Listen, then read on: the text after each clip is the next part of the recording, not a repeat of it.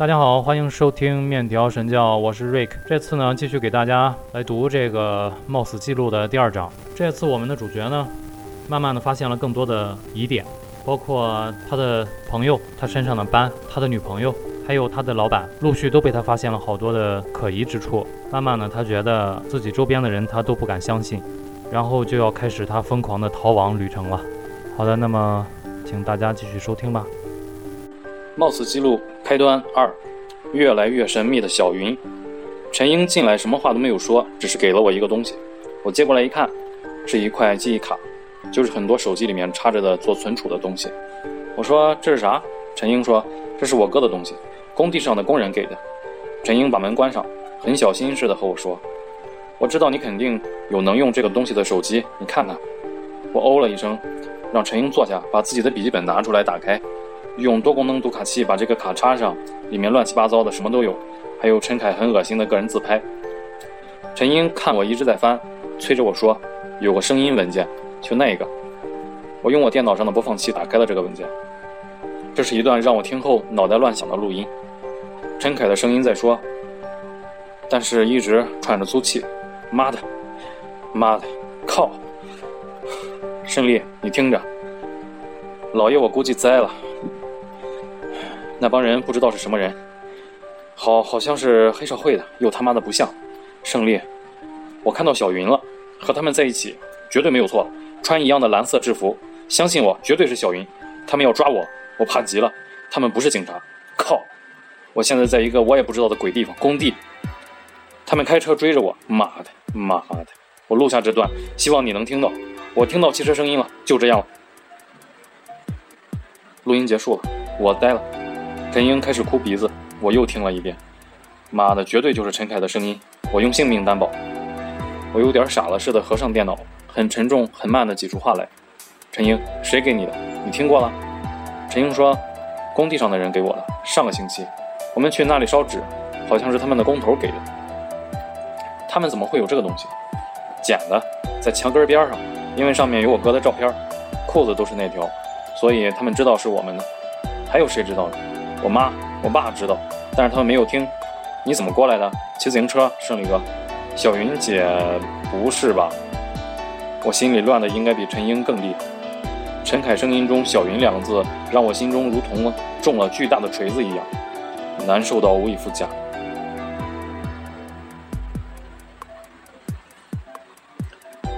你先回去，路上小心点，卡留给我。胜利哥。你快回去吧！我突然吼了起来。那你保重。陈英就这样挂着眼泪走了。黑了，我的眼前完全的黑了。陈凯绝对不会录这样的东西来吓唬我。这段录音应该是发生在陈凯被撞死前，他用他的手机录的，保存在记忆卡上。他很聪明的拔掉了卡，丢在那里。可能对他来说，这是他最后的希望吧。人在绝望时候，可能会想到身边的一切，来告诉后来的人发生的事。陈凯是个聪明人，绝对的聪明人。我又听了好几遍这个录音，越听心越沉入冰冷的水中，一身的冷汗。小云，小云在现场，他干什么？陈凯看错了吗？不会吧，陈凯不会看错。陈凯夸过小云漂亮，在一万人中，他余光瞟一眼就能认出来。我认识小云是在去年的十一，我到上海出差，和客户公司的人晚上在酒吧勾搭上的。他和他一个同事一起，客户公司的那个兄弟是个老手，晚上就和小云的同事开房了。我实在没有这个胆子，只是和小云留了电话，但是就这样发展起来了。认识小云的时间不超过一年，而且聚少离多，基本上都是双方出差的机会才能见面聚一下。小云很好，我很喜欢，很少碰到这么懂事的女孩子，我心里有和她一直好下去的想法。但是小云到底是什么身份，我应该是非常不清楚的，连她公司的名字我都叫不全，好像叫什么万事通国际商贸公司，这肯定不准确。我也只知道他做国际贸易的，经常飞来飞去的出差，但是到底负责什么具体的，我不是做贸易的，听他说过两嘴，但是也搞不清楚到底是干什么的。我脑袋一片乱麻，坐在沙发上发呆，什么都不敢去想，甚至觉得自己没有勇气给小云打电话。不知道过了多久，我的手机响了起来，我拿过来一看，手剧烈的颤抖起来，来电显示的姓名是亲爱的，小云的来电。在想了很长时间，我才接听了这个电话。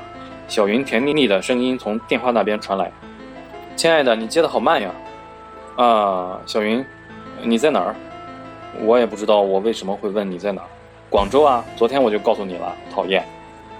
你没在北京吗？讨厌了，我在广州，是吗？那你什么时候来北京啊？说不好，想我了吗？呃，是的。你有座机吗？我给你打过去。有啊，怎么了？用手机不是挺好的吗？告诉我座机吧，我给你打过去。你好奇怪啊，你怎么了？没啥，你有点反常呢。我沉默了。喂，喂，你在吗？在，小云。我问你，你别生气。陈凯死的那天你在哪里？陈凯死的那天哪天？陈凯死的那天你是不是在北京？我突然把嗓门提高了八度。我并不是一个忍得住的人。我不在北京啊，我后来才来的北京啊。你怎么了？你不在北京，怎么有人看到你了？谁看到我了？小云好像生气了。谁看到你了？你说谁看到你了？陈凯。陈凯两个字一说出来，我突然背心一阵发冷。我突然非常后悔我说出陈凯这两字。陈凯，他看到我了。亲爱的，你没有事儿吧？我，我，我一阵慌乱，把电话挂了。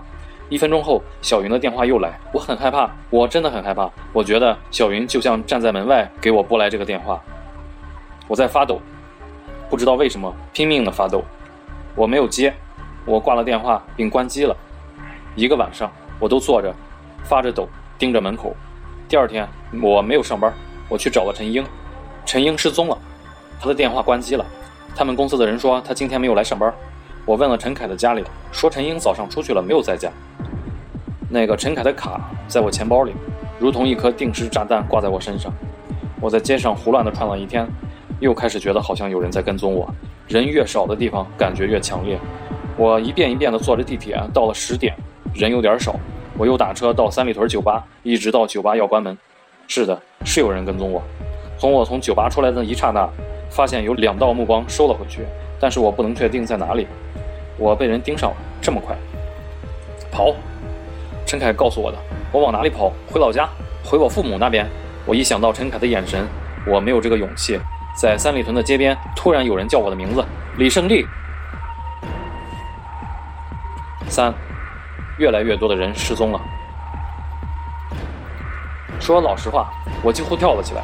这个时候有人叫我的名字，简直如同招魂一样。我回过头，看见的是一张很熟悉的脸，我的老板吴老板。吴老板正快步走上来，笑眯眯地喊着：“李胜利，你怎么在这里？今天公司没有看见你的人。不好意思，你怎么在这儿啊？嗯，呵呵，我正想问你怎么在这里呢。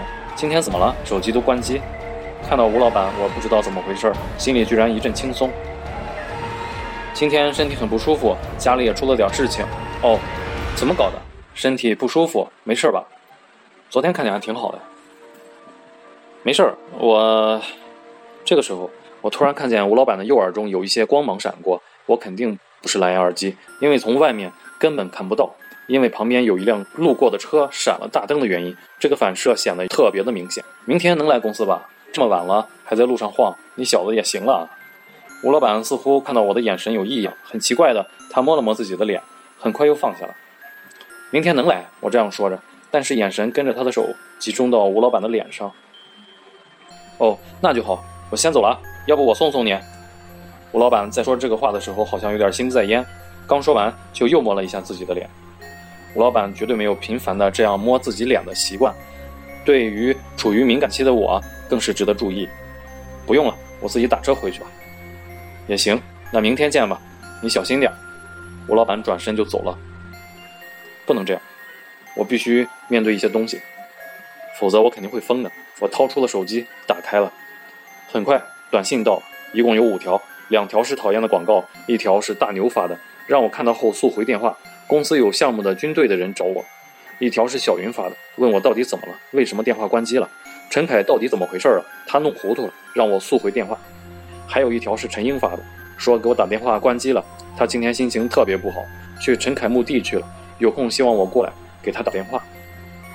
我看完这些短信，手机响了，是小云。我想也没想就接了电话。小云急迫地说：“你到底怎么了？你知道我今天给你打了多少个电话吗？”说着好像有点哭了。我最怕女人哭了。一下子乱了方寸，抱着电话小声地说：“别哭，别哭，宝贝，是我不对。”那你昨天晚上到底说些什么话吗？莫名其妙。因为我我很想把陈凯说看到小云的事情告诉他，但是我忍住了，因为，哎，怎么跟你说呢？你当我是放屁好吗？你就是在放屁，吓得我昨晚上没睡，还关机。小云说着，已经在使劲的哭了。别哭，别哭，我道歉，是我昨天看见了陈英啊，我觉得我好像又说错了。陈英，不是，我没有见他。他，陈英说什么了吗？没有说什么。我，你不是说没有看见吗？什么叫没有说什么？我，我知道陈英不喜欢我，他肯定说什么了，要不你不会这样。小云，他真的没有说什么。李胜利，你混蛋！电话挂了，我呆呆的垂下手，再打过去，他关机了。我混蛋，我好像真的是个混蛋。但是陈凯的录音不可能是他眼睛花了吧？这个世界上相似的人也有很多，陈凯在那种情况下看错了也是有可能的。我为什么首先就立即怀疑小云，立即觉得他参与了陈凯车祸的事情，而不是先想到这些呢？我是一个平凡的人。我为什么要想象我接触到了一些电影情节式的东西？就在这样的矛盾和自责中回到了家。家里还是老样子，一点儿都没有变。我开始觉得这似乎是个梦，于是立刻去洗了个澡，总算平复了心情，开始思考这到底是怎么一回事儿。陈凯的录音的确对我冲击很大，但是他当时的精神状态很可能也有问题。陈凯本身就有点想象力过剩，那种情况下他也许在胡想，就像我今天在胡想一样。还有。陈凯的死真的和我有关系吗？他的死唯一和我有关的，应该只是那个斑。斑！我猛地一抽动，冲到浴室把镜子拿出来，又开始找我的那个斑。的确，它消失了。我用手指使劲按着背，也没有发现以前的硬块。但是我又仔细按了一遍，终于在基柱旁边按到了点东西，是一个左右对称的东西，不大，长条形，横跨在基柱两边，有香烟那么粗，很柔韧。不仔细按，绝对按不出来。我尝试着用手指把这个东西左右捏在一起，终于如愿以偿，就是一个香烟那么粗细和长度的东西，中间似乎粘在我的脊柱上。我再一使劲，一阵剧痛，特别的疼，就是那种拉动神经的疼痛，直接反映到我的脑子里。我心想，不会是长在脊柱里面了吧？那可是有点糟糕了。这到底是什么东西？肌肉纤维吗？怎么这么疼？妈的！我骂了两声。怎么有这个东西？和这个怪东西折腾了好久，我被电话打断了。是陈英。陈英说在我家楼下，说他不想回家，能不能上来找我？我看着表，快三点了，他这么晚还不回家干什么？我说行，你上来。陈英一进门，满身都是酒气，他应该喝了不少的酒。我把他弄在沙发上躺着，给他倒了果汁。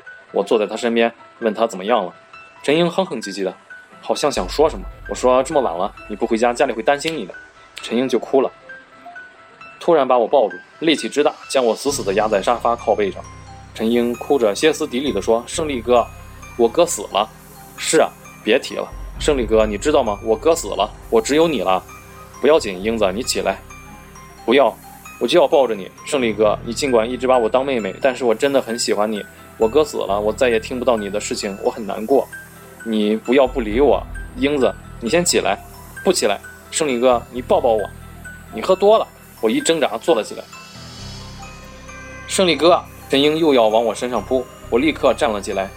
英子，你喝多了，真的，我没有喝多，我二十五岁了，我也不小了，我什么都明白。但是我有小云呀，小云她是个坏人，你没有听到我哥的录音吗？我哥死了，是他害死的，他也会害死你的。别胡说，小云不会这样。就要说，小云从我见到她开始就觉得她怪怪的，这是女人的直觉，她根本就不喜欢你。英子，你再胡说，我生气了。你生气吧，你生气吧，你也不要我了。英子站起来，冲门口奔去，我拦不住，英子就这样跑了。我气喘吁吁地靠着墙，不知道为什么没有去追她。第二天我去上了班，一切似乎都很正常，熟悉和不熟悉的同事也没有什么特别的反应。大牛跟我说，军方的人来了。坐了一会儿，知道我不在就走了，什么也没有说。中午的时候，吴老板过来了，看到我笑了一下，也什么没有说。下午接到陈英他爸妈家的电话，问我知不知道陈英去哪儿了。我没有敢说昨天晚上那一段，就说好像他和朋友玩去了。陈英爸妈说没有他消息了，晚上也没有回家，今天电话好像也关机了。我说应该没事儿吧。晚上下班，看到有救火车呼啸着往陈英他们家那个方向赶过去，我心里突然有点莫名其妙的恐慌。陈英家和我租住的房子很近，一公里多点儿。我想往陈英家走过去，想着好久没去他们家了，多少去问个好。还没到小区就看到浓烟了，我跑过去，小区已经乱成一锅粥了，有人家里着火了。我一看，熟悉的楼，熟悉的楼道和楼层，那个冒着熊熊的黑烟的屋子就是陈英家，消防员正在向屋子里面喷水。我真的傻了，完全的就发着呆看着，好像我在看一部电影一样。很久很久，直到火扑灭了，我才清醒过来。我想冲上楼，被拦住了。到处打听才知道，好像是陈英家的燃气爆炸，已经不可能有人活着了，都死了，陈英也死了。打陈英的电话是关机，我的心灵又一次被撕裂了，如同梦游一样回到家，接到另一个电话是警察，警察问我认不认识陈英，我说我认识。警察说昨天晚上是不是给你打过电话？我说是。警察又问你们是什么关系？我说我是他哥的朋友。警察问你知道他们家的电话吗？我就傻傻的笑着说：“他们家爆炸了，哈哈，哈哈哈哈哈！”我也不知道怎么着，来到了警察局。陈英死了，从天桥上跳下来，让车撞死的，整个人四分五裂，没有全尸。我当场就吐了。更倒霉的是，我精神分裂一般走出警察局的时候，电话又响了，又是警察。他们问我认不认识朱小云，我说认识。他们说朱小云失踪了，他们公司报警了，说广州那边找不到他，酒店也没有人。也联系不上他，行李一切都在，就是人不见了。因为他手上有重要的商务信息，所以打扰我，问我是否知道他在哪里。我说他死了吗？那边的警察在那怒吼一声：“你再说一遍！”我说他死了吗？就挂上了电话。刚才那个电话又响了起来，我挂了，就这样通了挂，挂了通，直到对方不打过来了。小云，我吼了起来，天黑的可怕。